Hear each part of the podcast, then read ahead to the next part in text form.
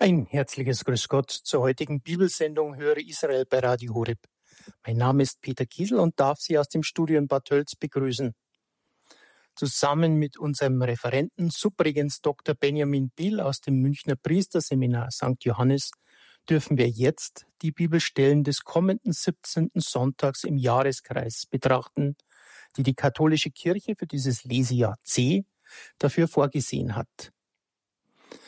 Wir werden in dieser Sendung die drei Bibelstellen lesen und dazu die Auslegung unseres Referenten hören, bevor auch Sie an den Radiogeräten aufgerufen sind, mit uns telefonisch in diese Bibelrunde einzutreten, Zeugnis darüber zu geben, was Sie berührt, bewegt hat, was diese Texte in Ihrem Leben bedeuten oder auch Fragen in Ihnen aufkommen ließ, worüber Sie eine Antwort suchen.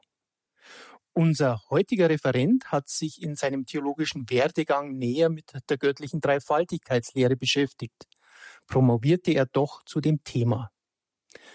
Nun ein kurzer Lebenslauf zum 34-jährigen Subregens Dr. Benjamin Biel, der in dieser Sendereihe bei Radio Horeb bereits mehrmals zu hören war.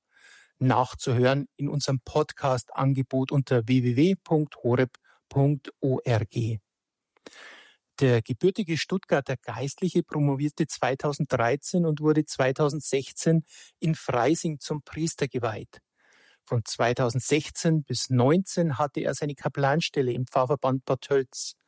2019 berief ihm sein Bischof Kardinal Marx zum Subregens des Münchner Priesterseminar. Neben dieser Aufgabe arbeitet Dr. Biel an seiner Habilitation am Münchner Lehrstuhl für Dogmatik und ökumenische Theologie. Doch nun zur Thematik unserer Sendung. Wir betrachten die Bibelstellen zum 17. Sonntag im Jahreskreis des Lesejahres C. In der ersten Lesung aus Genesis 18, 20 bis 32. Sie führt uns zurück zu Abraham, der sich vor Gott für die Gerechten in einem sündigen Ort Sodom einsetzt. Der Apostel Paulus teilt uns im Kolosserbrief 2, 12 bis 14 mit, wie wir als Getaufte durch Christus lebendig gemacht wurden, von aller Schuld befreit. Ja, und im Sonntagsevangelium in Lukas 11, 1 bis 13 lehrt uns Jesus das Beten, wie wir in rechter Weise bitten sollen. Gott ein Freund von mir? Ja, in den drei Lesestellen kann man daraus heraushören. Einen Freund finden kann man nur, wer imstande ist, ein Freund zu sein. Frei, um über sich zu verfügen und bereit, sich zu verschenken. Er kann vertrauen und der Freund vertraut ihm. Der Freund kann um alles bitten und er ist da, wenn der Freund ihn braucht. Gott ist der Heilige, der ganz andere, der Herr. Aber er ist auch der Freund, der für uns da sein will.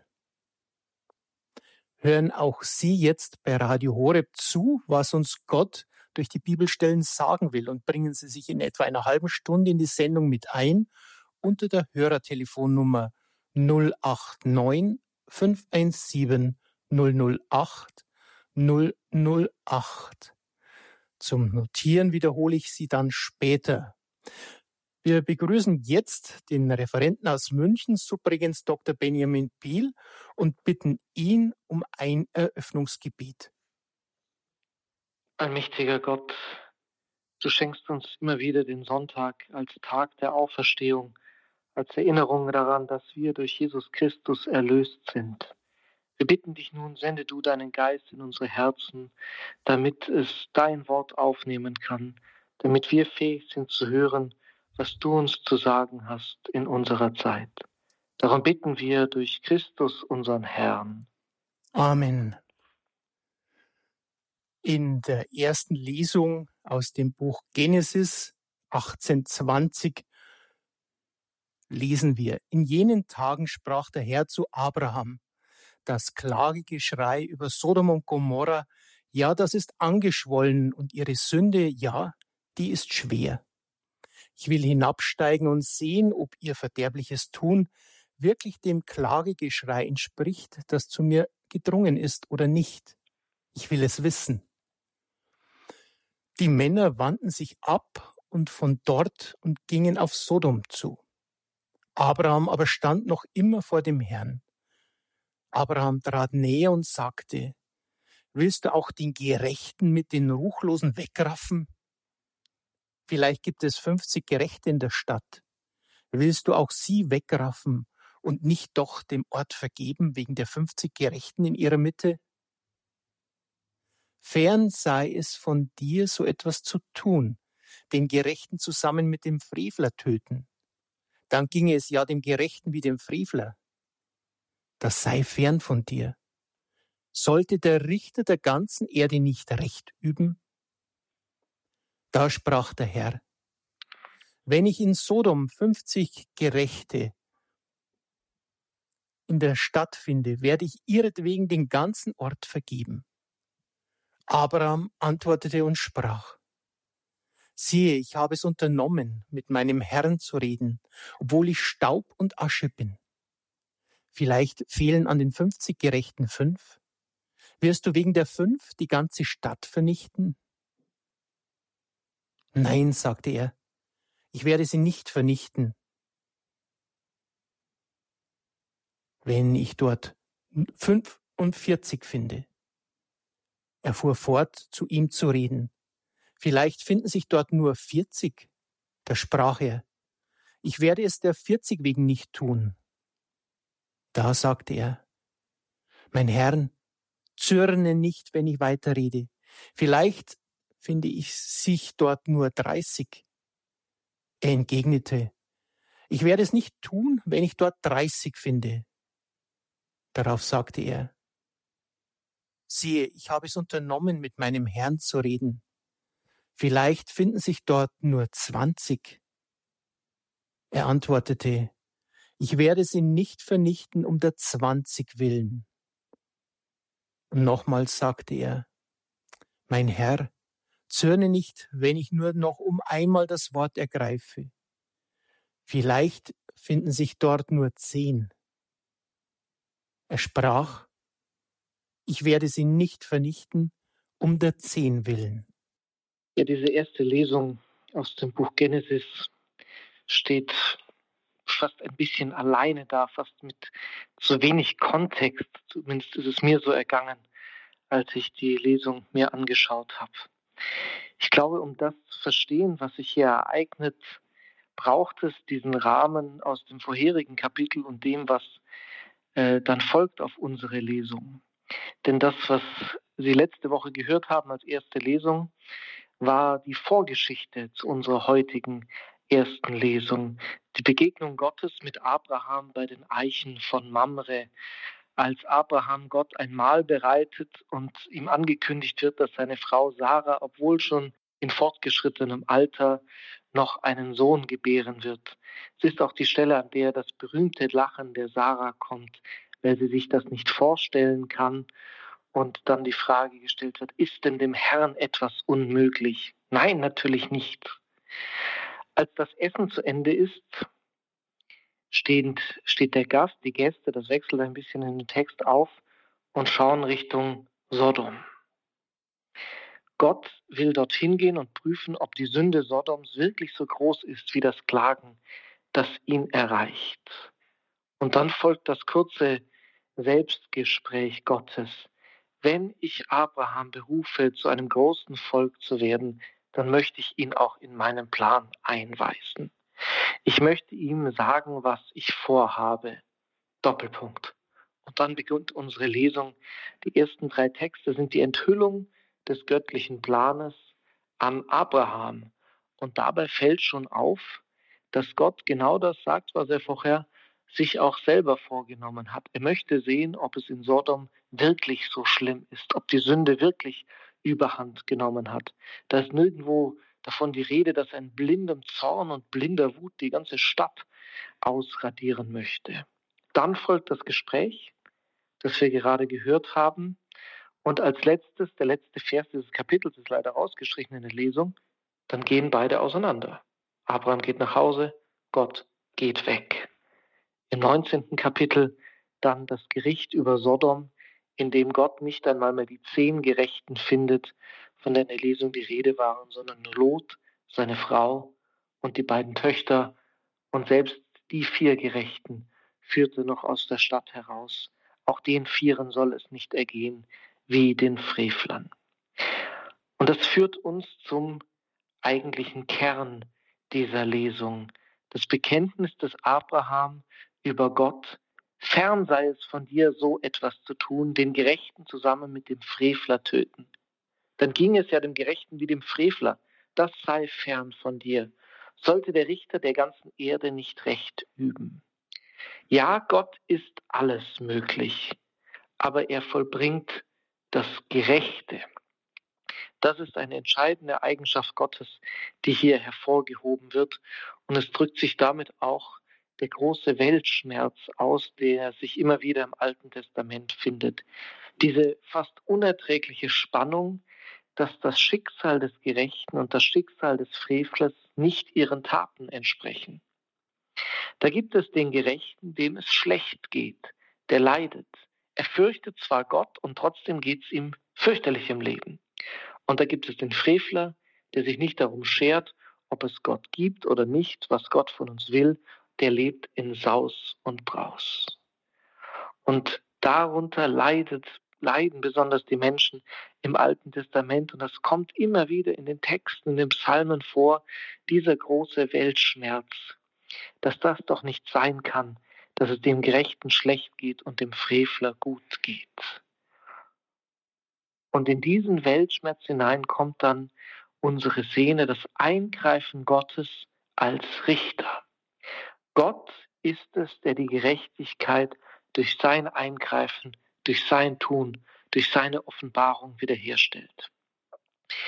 Diese Erzählung um die Stadt Sodom löst das Grundproblem nicht, aber sie bezeugt, dass Gott als der gerechte Richter eingreifen wird um jedem das zu geben, was seine Taten verdienen, um dem Gerechten das Gute zu geben und den Frevler, der Gott in seinem Leben nicht gefürchtet hat und sich über andere erhebt, zu bestrafen. Und hier drückt sich etwas aus, was ganz wunderbar im Alten Testament ist. Das jüngste Gericht, das Gericht Gottes wird ersehnt, wird erhofft. Anders als manchmal in unserem Glauben ist das kein Schreckensbild vom jüngsten Tag, vom Endgericht, sondern es ist eine Hoffnung. Es ist die große Hoffnung darauf, dass endlich Gerechtigkeit in unserer Welt aufgerichtet wird. Es ist eine wirkliche Hoffnung auf das letzte Gericht, damit die göttliche Gerechtigkeit endlich Wirklichkeit wird. Das Ende der Welt als Hoffnungszeichen, das Eingreifen Gottes in die Welt als Hoffnungszeichen und als Bekenntnis dazu, dass das, was wir Menschen tun, in den Augen Gottes Bedeutung hat und dass wir irgendwann dafür gerade stehen müssen, was wir einmal getan haben. Keine Angst, kein Niedermachen der Menschen, sondern ein wirkliches Hoffnungsbild, das Abraham hier entwirft. Abraham, der Gott begegnet. Abraham, der sich traut, mit Gott zu sprechen und der Gott erfährt als den gerechten Gott.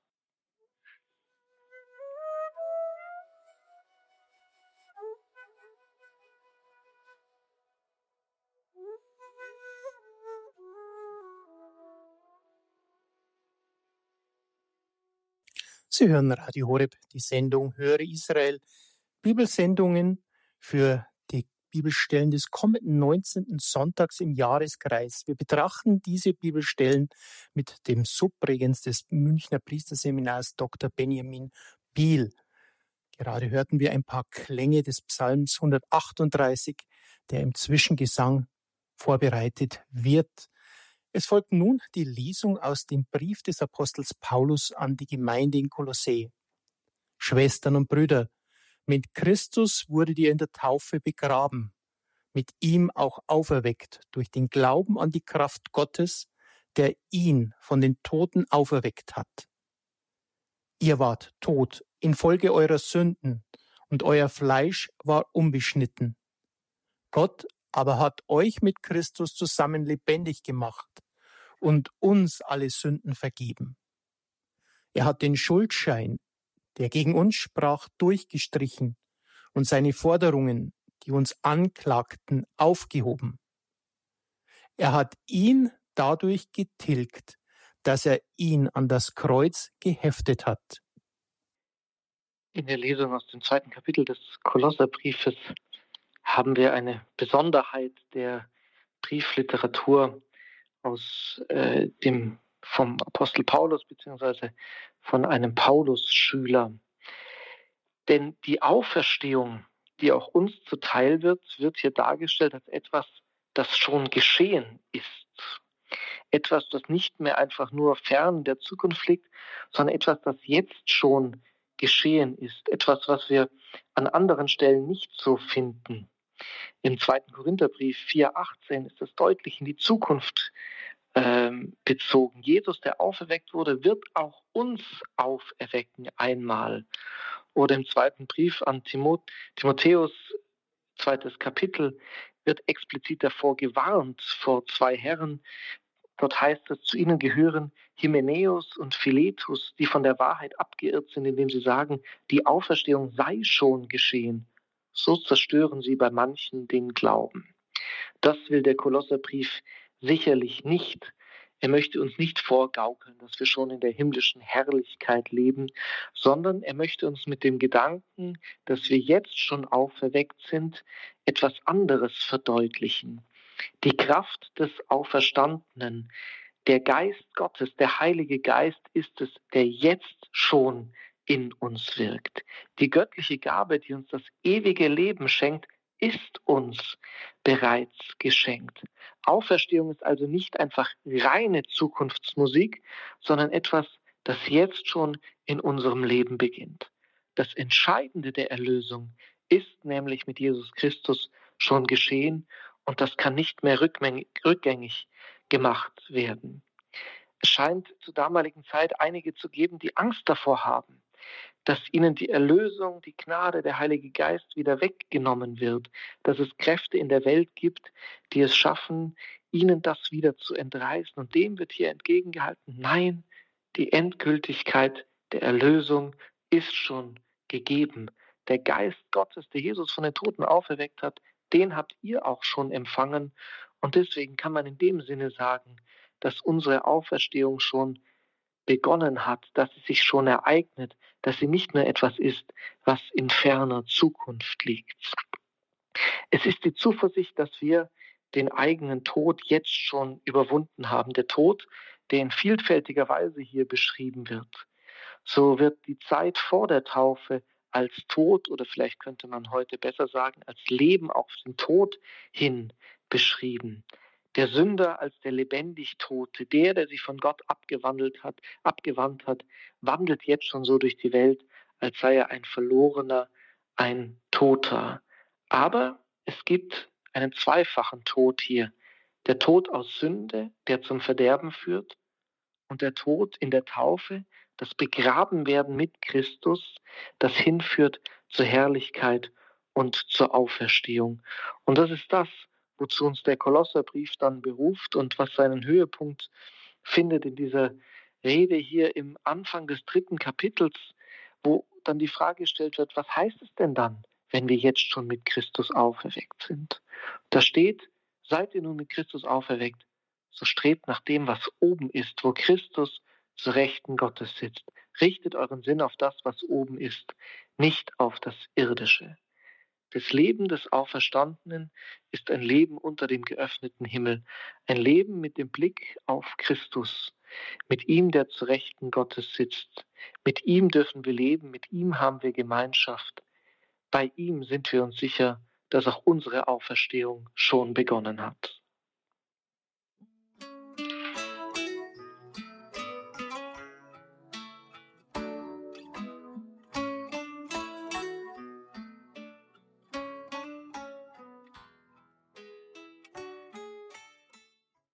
Allein deine Gnade genügt. Sie hören Radio Horeb. Höre Israel, die Bibelsendung, die Vorbereitung auf die Sonntagsbibelstellen, die Sie beim Gottesdienst hören werden. Nun kommen wir zum Evangelium. Es ist aus Lukas 11, 1 bis 13 genommen. Im Anschluss daran wird der Subrigens des Münchner Priesterseminars Dr. Benjamin Biel diese Bibelstellen auslegen. Für Sie danach die Möglichkeit anzurufen unter der 089 517 008 008 sich mit einzubringen in diese Bibelrunde. Aber nun hören wir das Evangelium nach Lukas. Jesus betete einmal an einem Ort, als er das Gebet beendet hatte, sagte einer seiner Jünger zu ihm, Herr, lehre uns beten, wie auch Johannes seine Jünger beten gelehrt hat. Da sagte er zu ihnen, wenn ihr betet, so sprecht. Vater, geheiligt werde dein Name, dein Reich komme, gib uns täglich das Brot, das wir brauchen, und erlass uns unsere Sünden, denn auch wir erlassen jedem, was er uns schuldig ist. Und führe uns nicht in Versuchung. Dann sagte er zu ihnen, wenn einer von euch einen Freund hat und um Mitternacht zu ihm geht und sagt, Freund, leih mir drei Brote, denn einer meiner Freunde, der auf Reisen ist, ist zu mir gekommen und ich habe ihm nichts anzubieten. Wird dann der Mann drinnen antworten, lass mich in Ruhe, die Tür ist schon verschlossen und meine Kinder schlafen bei mir. Ich kann nicht aufstehen und dir etwas geben? Ich sage euch, wenn er schon nicht deswegen aufsteht und ihm etwas gibt, weil er sein Freund ist, so wird er doch wegen seiner Zudringlichkeit aufstehen und ihm geben, was er braucht. Darum sage ich euch, bittet, und es wird euch gegeben. Sucht, und ihr werdet finden. Klopft an, und es wird euch geöffnet. Denn wer bittet, der empfängt. Wer sucht, der findet.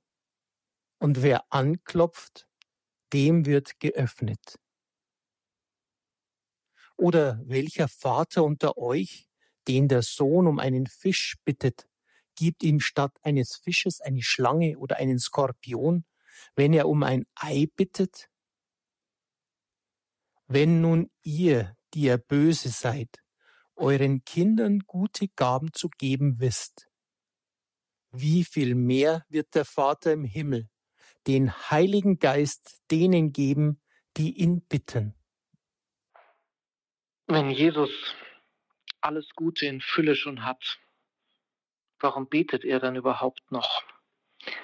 Das ist keine Frage, die ich mir ausgedacht habe. Sie stammt von Kyrill von Alexandrien Bischof am Beginn des fünften Jahrhunderts.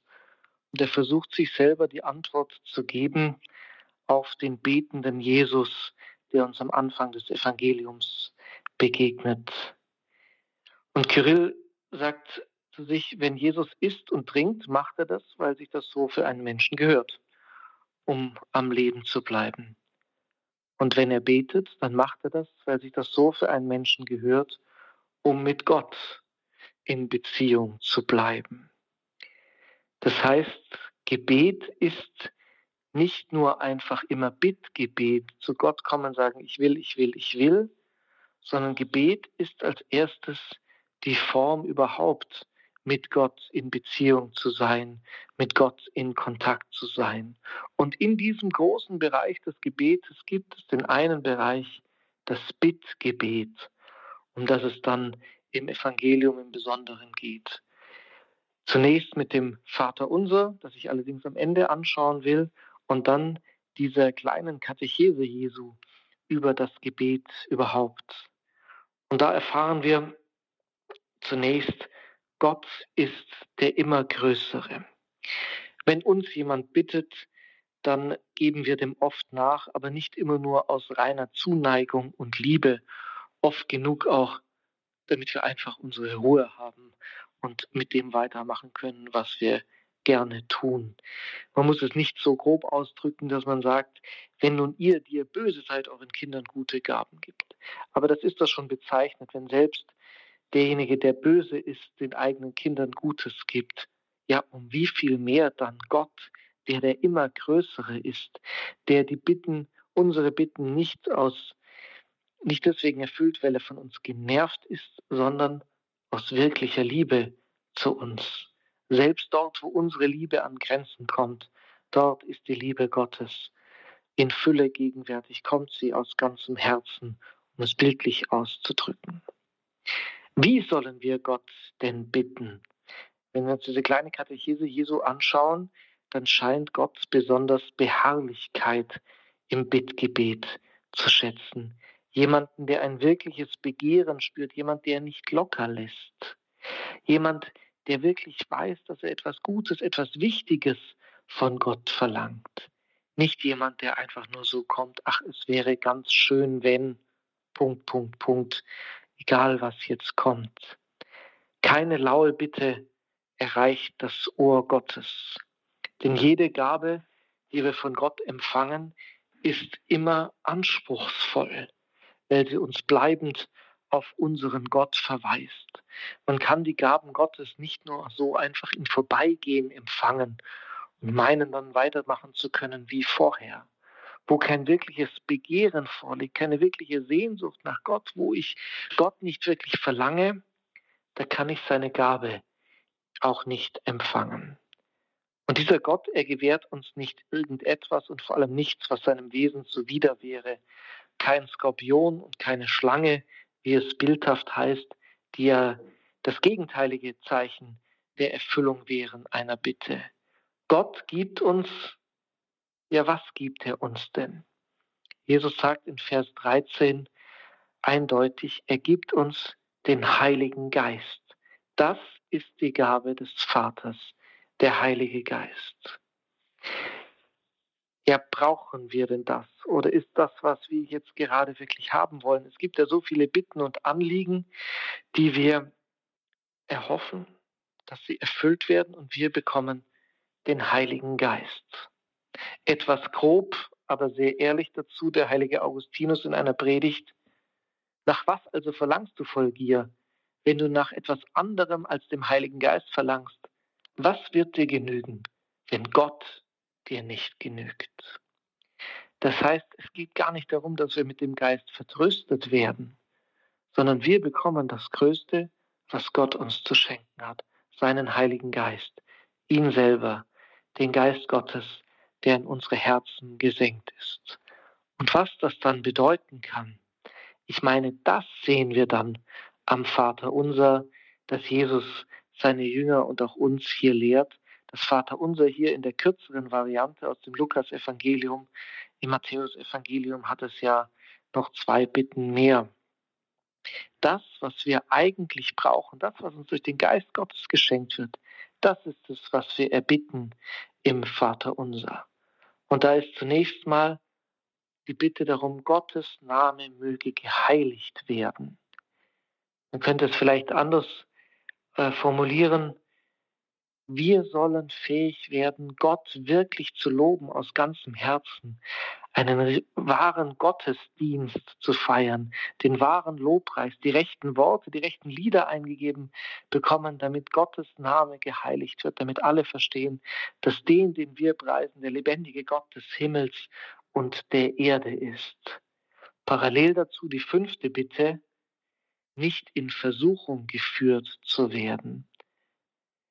Diese Bitte, die ja äh, auch durch die Entscheidung von Papst Franziskus immer wieder umstritten ist, der im, im Italienischen und Französischen eine Veränderung der Übersetzung äh, gewährt hat. Aber ich glaube, hier ist auch die Versuchung davor, dass wir die Gabe Gottes nicht falsch empfangen, dass uns die Gnade nicht zur Versuchung wird, dass wir kein falsches Gotteslob singen, dass wir nicht meinen, nur weil wir Gott loben, sind wir von allem anderen enthoben, sind wir haben wir vielleicht sogar Macht über diesen Gott? Und wird uns diese Gnade, steigt sie uns in den Kopf? Weil über uns Menschen wird er im Glauben oft in so sehr großen Begriffen gesprochen. Wir sind der Leib Christi als Kirche. Wir sind Kinder Gottes. Wir sind berufen zur Heiligkeit. Aber daraus darf man nicht ableiten, dass wir jetzt über die Gnade verfügen könnten, dass wir jetzt Richter wären über andere. Das ist, glaube ich, das Wichtige. Gnade kann uns immer zur Versuchung werden, wo wir sie nicht mit aufrichtigem Herzen empfangen, sondern selber meinen, jetzt haben wir es geschafft, jetzt stehe ich über anderen. Dann das zweite Paar an Bitten, das Bitten um das Kommen des Reiches Gottes, dass sein Wille erfüllt werde, dass sein Wille Wirklichkeit werde. Das meint ja dieses Reich Gottes, das Jesus verkündet. Dass wir dieses Reich Gottes auch anbrechen lassen, indem wir den Willen Gottes suchen und ihn erfüllen. Und dazu passend die vierte Bitte. Vergib, bitte vergib uns unsere Sünden. Das heißt, vergib uns dort, wo wir gegen deinen Willen gehandelt haben, wo wir deinen Willen nicht erfüllt haben. Wenn wir uns fragen, was eine Kurzformel für den Begriff Sünde wäre, dann wäre es, glaube ich, ganz passend zu sagen, dort, wo wir Gottes Willen nicht erfüllt haben, wo wir auch gegen Gottes Willen gehandelt haben. Und die Heilung dazu, die Bitte um die Vergebung und ins Positive gewandelt, das Kommen des Reiches Gottes. Im Mittelpunkt dann als dritte Bitte steht die Bitte um das tägliche Brot, die immer aus zwei unterschiedlichen Perspektiven in der Kirche interpretiert wurde ist es die Bitte um die Grundlagen des Lebens aus einem Verständnis der eigenen Armut, der Bedürftigkeit heraus, die Bitte darum, dass wir wie bei der Wüstenwanderung Tag für Tag das Brot von Gott erhoffen und erbitten. Oder die zweite Interpretation, die eine wörtliche Übersetzung äh, wählt, weil es ja heißt, unser tägliches Brot gib uns heute. Das ist ja eine gewisse Doppelung das Epiusion, das überwesentliche Brot. Einige Ausleger verweisen auch wieder darauf, dass uns das überwesentliche Brot geschenkt wird, die himmlische Nahrung, das Himmelsbrot oder wie wir es nennen, die Eucharistie, das Altarsakrament, dass es diese geistliche Speise ist, die es uns ermöglicht, den Namen Gottes zu loben, uns nicht über andere zu erheben, weil wir Kinder Gottes sind, diese geistliche Speise, die uns hilft, den Willen Gottes zu tun und diese geistliche Speise, die unsere Sünden hinwegnimmt. Diese Feier der Eucharistie, dieses Brot des Himmels, das Brot des Lebens, Christus selbst, der sich uns schenkt und der uns dadurch auf Gottes Weg führt. Sie hören Radio Horeb bei der Sendereihe Höre Israel haben wir die drei Bibelstellen des kommenden 17. Sonntags des Jahreskreises betrachtet. Der Subregens des Münchner Priesterseminars, Dr. Benjamin Biel, hat sie uns ausgelegt. Jetzt sind Sie bei den, in den Radiogeräten aufgerufen, bei uns anzurufen unter der 089 517 008 008, um auch ihr Zeugnis zu geben, was sie berührt hat, was für sie besonders bei diesen Textstellen äh, sie bewegt und was in ihrem Leben bedeuten oder auch in der Fragen, die ihnen aufkommen ließ, worüber sie eine Antwort suchen. Ja, unser heutiger Referent steht Ihnen dazu gerne zur Verfügung und ist natürlich auch eine Bereicherung für uns alle. Nach ein paar Takten Musik bitte ich Sie, sich mit einzubringen. 089 517 008 008.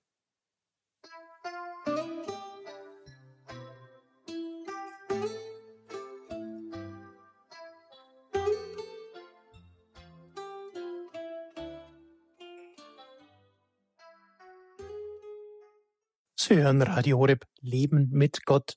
In der Sendereihe Höre Israel haben wir die Bibelstellen des kommenden Sonntags ausgelegt bekommen von Dr. Benjamin Biel. Er ist der Subregens des Münchner Priesterseminars. Also Anruf an Sie jetzt auch. Rufen Sie an bei uns unter der 089 517 008 008 Ihre Anregungen, Ihre Gedanken mit einzubringen, was diese Lesetexte für Sie bedeutet oder die etwa eine Frage bei Ihnen aufgeworfen hat. Ich habe mir für mich notiert, gerade wenn ich die erste Lesung aus Genesis so gehört habe, äh, Abraham tut ja in einer Art und Weise verhandeln mit dem Herrn. Das ist ja schon fast dreist. Aber ähm, man sieht ja auch viele Gebetskreise, die in kleinen Rahmen beten tagtäglich, immer wieder bitten und natürlich für die große Weltsituation eintreten. Herr Subrigens, ja, in dem Kleinen ist ja oft das Große verborgen. Oder wie kann man das sehen, wenn manche sagen immer, ja, man, es, es nützt ja eh nichts? Gebet heißt ja auch immer in, erstmal in lebendiger Beziehung mit Gott zu sein. Ähm, wenn hier im Priesterseminar ist ja eine der, der vielen Aufgaben auch immer so mal die liturgische Ausbildung und auch die geistliche Ausbildung. Darin immer die Frage auch Fürbitten zu formulieren. Was heißt es dann auch, was steckt dann dahinter, wenn wir Gott bitten? Und ich glaube, eine Komponente, die immer dazugehört, die nicht alles ausmacht, aber die dazugehört, ist im Gebet, und das wird in Gebetskreisen dann deutlich, auch zu erforschen, was ist denn der Wille Gottes für uns? Was will denn Gott im Moment für uns? Was will er uns mit manchem auch sagen? Und woran liegt es, dass, äh, ja, was, was, was möchte denn Gott, um was wir ihn bitten? Denn es ist ja nicht so, dass es uns immer einfach auf der Hand liegt, was das Richtige ist, was jetzt Gott eigentlich uns schenken möchte, sondern ein Teil dieses ganzen Gebets ist ja auch immer zu verstehen, was will denn Gott eigentlich? Wer ist denn dieser Gott? Wie ist dieser Gott? Und das macht der Abraham im Grunde in dieser ersten Lesung auch durch. Ich hatte es erwähnt, nirgendwo steht, dass Gott dahin gehen will und die ganze Stadt einfach dem Erdboden gleich machen will, egal wer da drin ist, sondern er möchte hingehen und schauen, ob die Sünde in Sodom wirklich so groß ist, wie er es immer wieder hört. Und es führt Abraham zu der Erkenntnis, dass Gott kein ungerechter Gott ist, der einfach aus Bosheit das Gute verweigert. Deswegen im Vers 25 so dieser theologische Kern, der ja eigentlich als Frage Abrahams an Gott formuliert ist. Aber vielleicht merkt der Abraham da gar nicht, dass er in diesem Moment eigentlich für sich etwas Wunderbares über Gott lernt. Er wird das bestimmt irgendwann gemerkt haben, aber in diesem Moment äh, vielleicht noch nicht in aller Deutlichkeit, dass zu diesem Gebet auch immer gehört, zu fragen, was ist denn der Wille Gottes? Was ist denn das Gute, das du tust, das Gute, das du willst, dass es geschieht? Also auch diese Bitte dann im Vater unser, dein Wille geschehe wie im Himmel und auf Erden, auch immer die Bitte darum, dass wir Einblick bekommen in diesen göttlichen Willen. Danke für diese kurze Betrachtung dazu. Mir fällt jetzt immer wieder ein, wenn man die Nachrichten hört oder sieht, da kann es einem ja fast schon schlecht werden. Sein Name wird geheiligt. Das ist die Aufforderung beim Gebet des Vaterunser. Und wenn man so in die Welt schaut, die Regierungen, die Gesetze, die gemacht werden, Abtreibungen und, und, und, Gott noch geheiligt, da, da fragt man sich, wo läuft das Ganze hin? Und wie kann da Gott wirklich äh, noch anerkannt und auch hervorgehoben werden? Ich glaube, da wird die Verbindung zwischen der ersten und der fünften Bitte in der Vaterunser Variante bei Lukas deutlich. Gottes Name möge geheiligt werden und führe uns nicht in Versuchung. Wie oft wird ja auch sozusagen im Namen des Glaubens das Schlechte gefordert. Da haben wir jetzt bei uns in Deutschland auch zum Thema Abtreibung ja das aktuelle Beispiel mit der Diskussion um die Präsidentin des Zentralkomitees der deutschen Katholiken aus dem Verständnis heraus, naja, es muss ethisch gehandelt werden, das aber liegt doch der Freiheit des Einzelnen. Freiheit ist jetzt ja kein Begriff, der uns im Christlichen völlig fremd wäre, sondern ja auch einer der wesentlichen Begriffe bei Paulus immer wieder, den er verwendet. Aber führt uns das nicht in die Irre, wenn ich hier im Prinzip von Freiheit spreche und da am Ende aber was dabei rauskommt, wo menschliches Leben vernichtet wird? Als ein Beispiel, wo das, das deutlich wird, wie, wie wichtig es ist, auch uns im Glauben darum zu bitten, dass wir vor der Versuchung bewahrt werden oder ein anderes prominentes Beispiel ist natürlich der Patriarch von Moskau, der ja ganz offen den Angriffskrieg Russlands gegen die Ukraine unterstützt und das auch noch geistlich auflädt, das Ganze. Die Frage, heiligt der den Namen Gottes? Wird der Name Gottes geheiligt, wenn der, wenn, wenn Patriarch Kyrill im Moment betet? Oder obliegt er da nicht, oder unterliegt er da nicht auch wirklich einer Versuchung aus seinem geistlichen Amt heraus, auch aus seinem Glauben heraus zu meinen, er könne entscheiden und legitimieren, ob der Krieg in Ordnung ist oder nicht und vor allem also so ein offensichtlicher äh, Bruch des Völkerrechts. Also da, da gibt es ja keine äh, wirkliche Diskussion äh, dazu. Ich meine, Diskussionen gibt es immer, aber also mir scheint das von der Sachlage her sehr, sehr, eindeutig zu sein. Und selber als Christ frage ich mich natürlich, wie man zu einer so gegenteiligen Einschätzung kommen kann. Und ob da einem nicht auch irgendwo das eigene Amt und die eigene Bedeutung äh, in den Kopf gestiegen sind. Und man sich so über andere erhebt und geistlich den Tod tausender Menschen legitimiert. Das ist eine große Frage. Und am Ende des Lukas-Evangeliums heißt es ja, bitten wir Gott wirklich um diesen Heiligen Geist, der uns die Weisheit auch offenbaren will mit den vielen Gaben. Herr Subrigens, das ist ja wirklich für uns immer entscheidend. Sind wir wirklich geneigt, immer diesen Heiligen Geist anzurufen in der Gewissheit, dass Gott uns den auch schenken wird? Ja, auch die Frage, ich finde die Frage von Augustinus in seiner Predigt äh, wirklich hervorragend. Wollen wir das überhaupt? Hätten wir nicht lieber viel, vielleicht auch äh, bescheidenere Dinge, sage ich mal, oder kleinere, aber dafür konkretere Dinge? Ähm, und Augustinus das wirklich, also etwas schonungslos seiner Gemeinde und auch uns um die Ohren haut.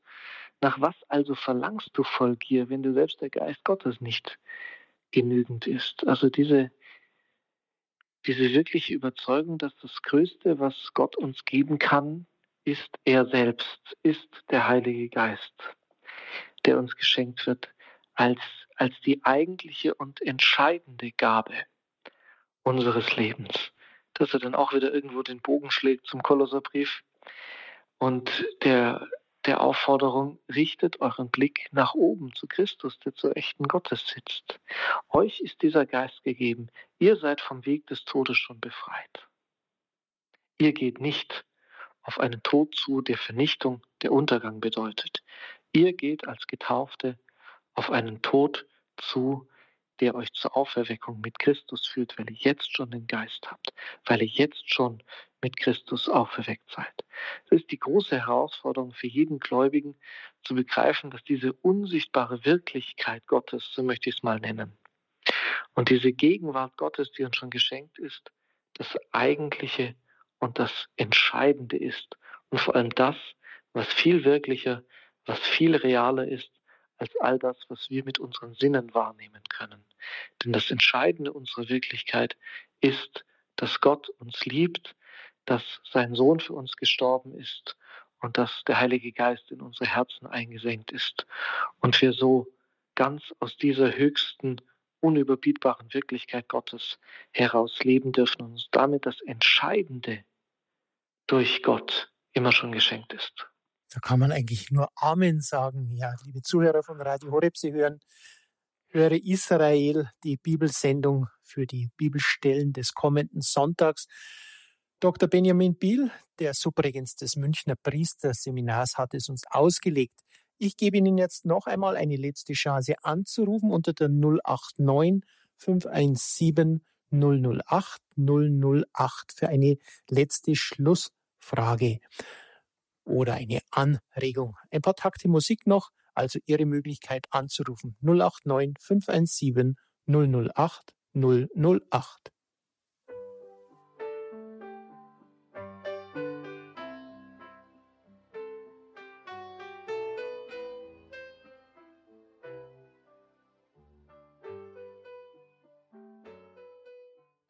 Sie hören, höre Israel, die Sendung, die Bibelsendung für die Bibelstellen des kommenden 17. Sonntags im Jahreskreis, die uns Dr. Benjamin Biel ausgelegt hat. Und nun eine letzte Anruferin aus dem Schwarzwald, Frau DJ. Ein herzliches Grüß Gott in der Sendung. Ja, ich möchte ein Zeugnis geben. Und zwar, es hat schon mit praktisch 18 Jahren begonnen, in ähm, großer Angst und ähm, ich brauchte Klarheit äh, in meiner Angst. Und äh, da habe ich zu Mutter Gottes gefleht und ich konnte keine Gebete mehr sprechen, große, sondern nur Mutter Gottes, hilf mir, ich bin in größter Not und ich erwarte deine Hilfe von Jesus. Und also überraschend und äh, ich konnte mir die Hilfe nicht denken. Die ist dann an mich herangetreten durch einen Besuch und ähm, es war für diese Zeit war das wieder ein, ein Weiterkommen und eigentlich ähm, das ganze Leben ist, ähm, ist eigentlich ähm, mehr oder weniger ähm, immer wieder stellt einem vor Fragen, die wir als Menschen nicht lösen können, aber durch ähm, Seelenführung oder durch Geist, also geistige Begleitung besser gesagt und äh, durch ein durch Seminare, äh, dass ich den Glauben besser, tiefer und echt, also von der Liebe Gottes kennenlernen durfte, habe ich bis heute kann ich bezeugen, Gott hilft, wenn wir echte Fragen haben. Der Heilige Geist, will ich so sagen. Danke, Frau Dice, für dieses Zeugnis. Ja, übrigens Dr. Benjamin Biel, das ist wirklich auch noch ein schöner Abschluss in dieser Sendung, denn ja Abraham Vater des Glaubens ist und wie die Frau Dice mit der Mutter Gottes mehr oder weniger im Bitten im Clinch lag und das erfüllt wurde, ist es eine schöne Sache, wie auch Abraham seinen Glaubensweg dann ging. Ja, ja Abraham, Sie haben es schön gesagt, der Vater des Glaubens, der äh, immer seine Bedeutung für nicht nur für das Christentum, sondern auch Judentum und Islam vor Augen geführt wird. Eben deswegen, wegen eines Punktes, den wir echt überschätzen und oft übersehen. Er spricht mit Gott. Ich meine, das ist völlig banal für uns Christen. Wir, wir, wir beten, wir sprechen zu Gott, aber das ist überhaupt nicht so selbstverständlich, dass wir überhaupt mit Gott sprechen können. Und wie sehr dieses, diese Gotteserfahrung Abrahams bis heute uns, unsere, zutiefst unseren Glauben prägt, mit Gott sprechen zu können, dass Gott uns etwas zu sagen haben, dass wir mit ihm sprechen können, dass uns so selbstverständlich erscheint als Menschen natürlich, dass wir miteinander sprechen, aber so wenig selbstverständlich ist es, dass wir mit Gott sprechen können. Etwas, was es ja dann auch in teilweise anderen Regionen gar nicht so gibt. Und das ist etwas, eigentlich etwas total Grundlegendes, ich möchte fast sagen, etwas was Banales, aber etwas so Wunderbares, dass wir zu unserem Gott gehen können, dass wir ihn bitten können, dass wir ihm Dank sagen können, dass wir ihn loben können, dass wir äh, ihn, ihn wirklich preisen können, dass wir auch mit unseren Klagen zu ihm kommen können. Etwas Wundervolles, was für uns alle in dieser Gotteserfahrung Abrahams grundgelegt ist und der auch zu Recht deswegen Vater des Glaubens genannt wird. Danke, Herr Subrigens Dr. Benjamin Biel.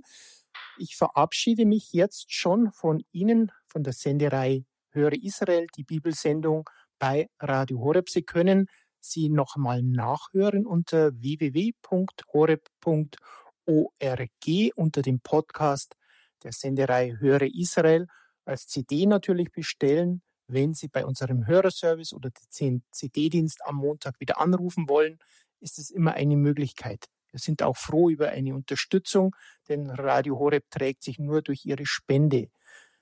Herr Subrigens, ich verabschiede mich. Mein Name ist Peter Kiesel und bitte Sie noch um einen Segen.